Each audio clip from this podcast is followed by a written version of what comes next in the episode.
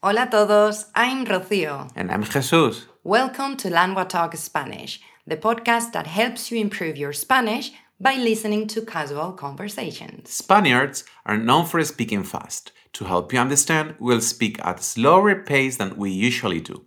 If you listen on our website languagetalk.com slash podcast, you can read an interactive transcript as we speak, as well as see translations for some of the words and phrases used in the episode. Today, we are going to be talking about Halloween. Now let's switch to Spanish. Bueno, Jesús, yo sé que a ti esta fecha que va a venir, Halloween, te encanta. Es uno de mis días favoritos del año. Tengo que decir que en España realmente no es una tradición el Halloween, no lo celebramos como por ejemplo lo celebran en Estados Unidos o en Irlanda, que lo celebran a lo grande. Bueno, no es que aquí no se celebre a lo grande, sino que la celebración es muy diferente. Bueno, aunque ya te contaré que quizás no lo es tanto. Uh, interesante. Bueno, mucha gente piensa que el Halloween es una tradición estadounidense. Claro, pues supongo que por las películas, por, bueno, y porque todo lo que eh, Estados Unidos eh, expone en el cine, pues eh, se, se, no sé, lo adapta a todo el mundo a sus costumbres y a sus países, ¿no? Efectivamente, ¿y tú sabes dónde tiene origen esta tradición? Pues a ver, yo creo que sí. Como buen fan de este día, además en, en clase, en el colegio, lo hablamos todos los años y demás. Y a ver, me voy a atrever a decir que su origen está en Irlanda. Efectivamente. Bien. Es una tradición irlandesa de hace más de 2000 años. ¡Wow! Eh, en Irlanda se celebraba el Festival de la Cosecha Celta, que Sí. el nombre es el Samhain. Y entonces el solsticio de otoño marcaba el comienzo del año nuevo. El solsticio de otoño, ¿eso qué es, Rocío? Eso es cuando termina el verano y comienza el otoño. Sí, podríamos decir como quizás, eh, bueno, cuando los días ya van siendo más cortos, tenemos poca luz. Vale, sí. Un poco más de frío. Em, entonces, la creencia popular en el pueblo celta era que este día la puerta que separaba el mundo de los vivos y de los muertos quedaba abierta. Vaya. Así que ellos encendían hogueras para ahuyentar a los malos espíritus y es muy curioso porque se disfrazaban de monstruos o de espíritus para así como pasar desapercibidos. Eso es como cuando estamos viendo una película de zombies o algo y decimos, "Mm, si eso ocurriese de verdad, me vestiría de zombie para que no me persiguiesen a mí, ¿no? Sí, y es curioso porque esta idea nosotros la tuvimos antes de que en The Walking Dead pasara. Sí. Bueno, Somos, somos unos genios. deberíamos crear una serie propia de zombies. Y, y bueno, como pasó con muchas culturas, en la cultura irlandesa, cuando emigraron a Estados Unidos, se llevaron varias costumbres y esta fue una de ellas. Obviamente, la tradición no era exactamente así. La tradición que conocemos de Estados Unidos es una adaptación. Por ejemplo, ellos no tallaban calabazas, ¿Qué tallaban entonces?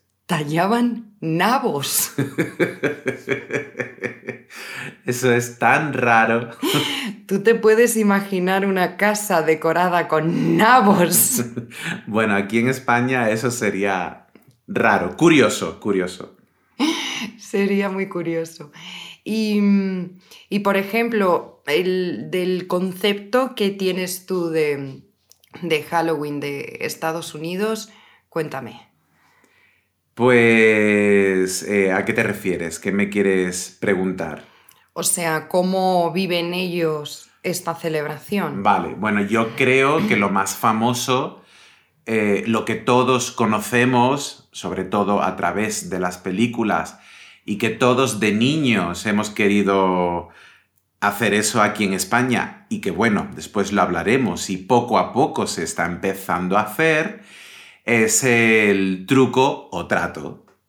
Truco trato. Eso, yo no sé tú, pero yo de pequeño soñaba con poder ir casa por casa diciendo truco o trato, que, bueno, truco o trato, que es una traducción Horrible. horrible, porque se traduce treat como trato, pero en realidad se refiere a, golosinas, a dulces, a, cambio de no hacer nada malo, que le des algo que al niño le guste. Pues eso yo creo que es lo que más conocemos, ¿no? De, la celebración de Halloween de Estados Unidos. Y sobre todo todas las casas con sus calabazas talladas, sus jack-o'-lantern y, y bueno, y, y sí, y todo pues muy naranja y negro. ¿A ti te encantaría vivir por lo menos un año? Sí, yo tengo que admitir que en Cádiz hay una base estadounidense militar, Ah, la base de Rota. exactamente, que es como un pequeño pueblo estadounidense típico de película, con su pizzería, su heladería, sus casitas con jardines, las puertas abiertas. Y más de un año he ido en Halloween a la base militar y, y bueno, y he vivido ese truco o trato y ha sido muy divertido. Pero, ¿qué edad tenías cuando has hecho este truco o trato? Bueno, adolescente. Realmente yo no hacía el truco o trato, pero sí había diferentes actividades, como por ejemplo un pasaje del terror en medio de un bosque y, y cosas así, sí, Qué, qué, qué, qué guay, qué guay. sí. Sí. Y, y bueno, en, en España la manera que tenemos un poco de celebrar es, obviamente, las tiendas aprovechan la oportunidad para intentar vender más y decorar. em, pero realmente es esta época es una celebración más religiosa por la tradición católica. Sí, y no es una celebración del 31 de octubre, sino que es del 1 de noviembre, que es el día de todos los santos. Que es cuando, bueno, la gente normalmente lleva flores y velas al cementerio. Es una celebración un poco triste. Hmm. Sí, y es curioso porque los españoles somos personas alegres que nos gusta celebrar, pero a la hora de honrar a los muertos o a los difuntos, tenemos, bueno, esa tristeza. Sí, pero en realidad es, es triste por, la, por, por lo que se celebra en sí, pero también dependiendo de la parte de España en la que se celebre, se hace otro tipo de cosas. Yo solo conozco la, la celebración en Madrid. Pues mira, te voy a hablar de una celebración que no sé si conoces, que es en Cádiz y se llama eh, los Tosantos. Los tosantos. Sí, tú sabes que en Cádiz tendemos a acortar las palabras.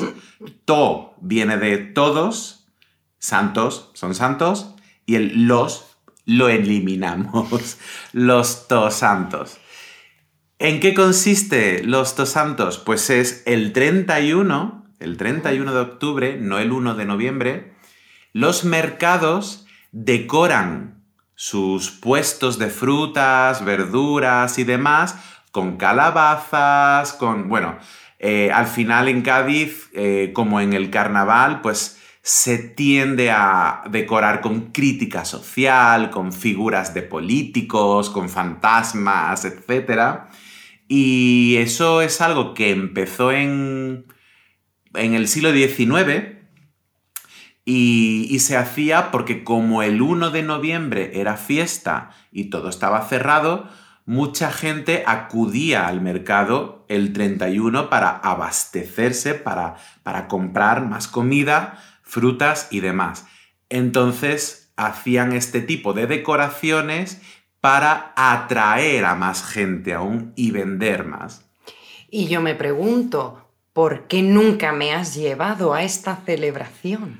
Pues no lo sé, pero alguna vez hemos coincidido en Cádiz en, en Halloween. Bueno, pues este no creo que podamos, quizás el próximo. ¿Y hay alguna comida típica o alguna bebida típica? No en Cádiz, pero por ejemplo también recuerdo cuando era pequeño y vivía en Galicia, en Pontevedra, allí celebrábamos el magosto. Hmm. El magosto, no sé muy bien de dónde viene ni por qué es, sí sé que ese día comíamos muchas castañas. ¿Castañas como asadas? Mm, o sin asar, eh, castañas. Qué buenas. Sí. Es muy del otoño y del invierno las mm. castañas. Sí, y Galicia es un sitio muy propio, digamos, para algo como Halloween, ¿no? Con el tema de las meigas, es decir, las brujas, etc. Sí, Galicia, la historia y la cultura de Galicia está muy vinculado a las brujas, eh, sí. Eh, tú decías que te habría encantado o te encantaría vivir alguna vez la experiencia de eh, pasar un Halloween en Estados Unidos. Yo sabes dónde me encantaría vivir un Halloween. ¿Dónde? En México. Oh, qué bonito. A mí también. Allí no celebran Halloween, celebran el Día de Muertos, que es patrimonio de la humanidad. Y, y me encanta porque es una celebración alegre, feliz. Sí, muy colorida. Muy colorida, flores, eh, para recordar a los difuntos, a los muertos, pero de una manera, sí, feliz. Hmm.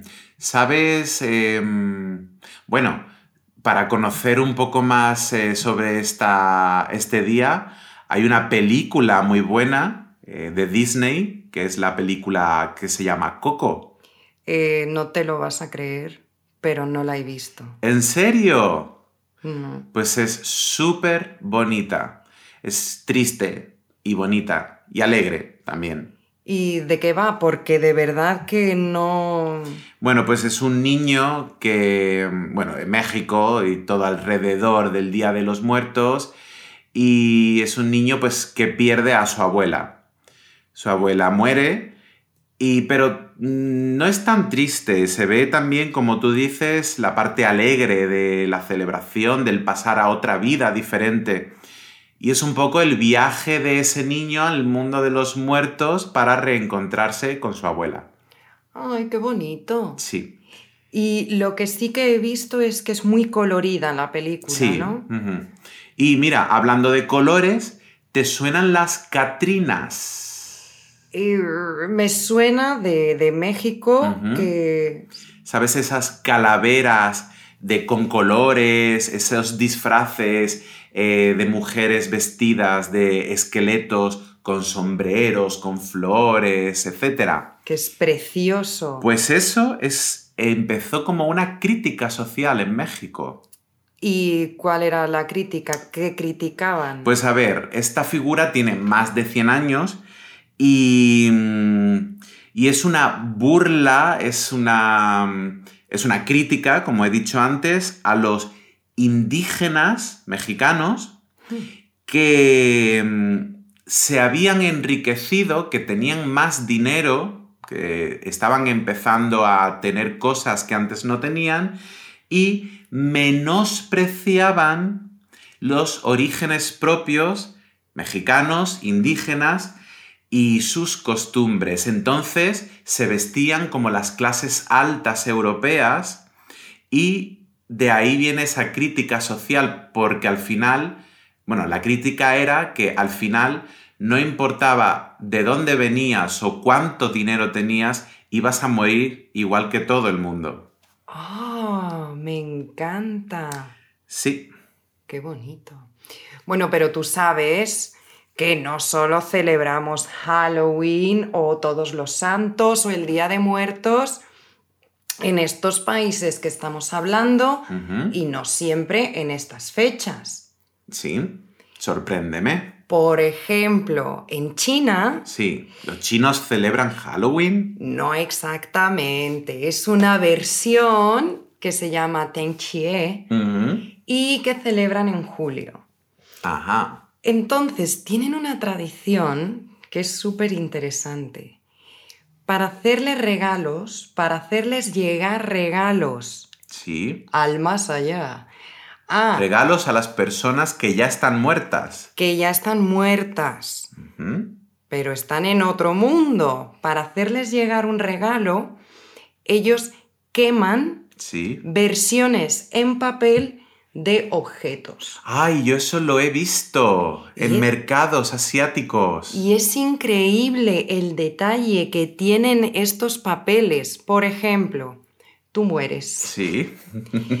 y yo pienso, ay, pobrecito, en el más allá y sin un iPhone. Claro, ¿qué iba a hacer yo sin un iPhone? Entonces yo compro un iPhone de papel y lo quemo para hacértelo llegar. Y te puedo hacer llamadas desde ultratumba. Eh, claro, pidi- pidiendo un cargador. Hola, te llamo desde la muerte. Qué horror. Por favor, si un día mueres, no me llames, no Bueno, aparezcas. Pues no me regales un iPhone. Bueno, te regalaré, no sé, otras cosas. Em, A ver, ¿qué más? ¿Qué más? Bueno, vamos a terminar y te voy a contar una celebración que vas a alucinar, vas a flipar, no te lo vas a creer. A ver. A lo mejor ya me la sé, ¿eh? Bueno, puede ser, a ti te gusta mucho este, estos temas siniestros. Hmm. En Madagascar A ver. Hay una tribu, Sí. que es la tribu Magalasi, Ujú. eh, que tiene la creencia de que el alma no puede marcharse, no puede abandonar el cuerpo hasta que éste, hasta que el cuerpo sea descompuesto completamente. Hasta que solo quedan los huesos. No, Ni los huesos. polvo. ¿En serio? Sí, y entonces... Pero eso puede durar mucho tiempo. Muchos años. ¡Qué agobio! Entonces, para asegurarse de que sus seres queridos, difuntos, muertos, hacen bien el viaje al más allá, cada siete años los desentierran, ¿En serio? los sacan de la- del ataúd ¿Y qué hacen? Y los perfuman. Hombre, tiene sentido porque eso tiene que oler bastante mal. Pero tú imagínate una persona que lleva muerta 20 años Uf. y entonces los envuelven en telas y eh, hacen una fiesta que dura horas y bailan con ellos. Ay, Dios mío, esto es surrealista. Pues existe, existe. Thanks for listening to this episode. If you go to languagetalk.com slash podcast, you can re-listen to the episode whilst reading an interactive transcript as well as view translations for some of the words we used. And if you're interested in learning to speak Spanish with a native tutor, check out languatalk.com to meet a tutor for a 30 minute trial session. If you liked this episode, please consider subscribing, sharing the podcast with a friend, or leaving a rating in your podcast app. This will help us grow, which in turn will allow us to continue creating episodes. ¡Hasta luego! ¡Nos vemos!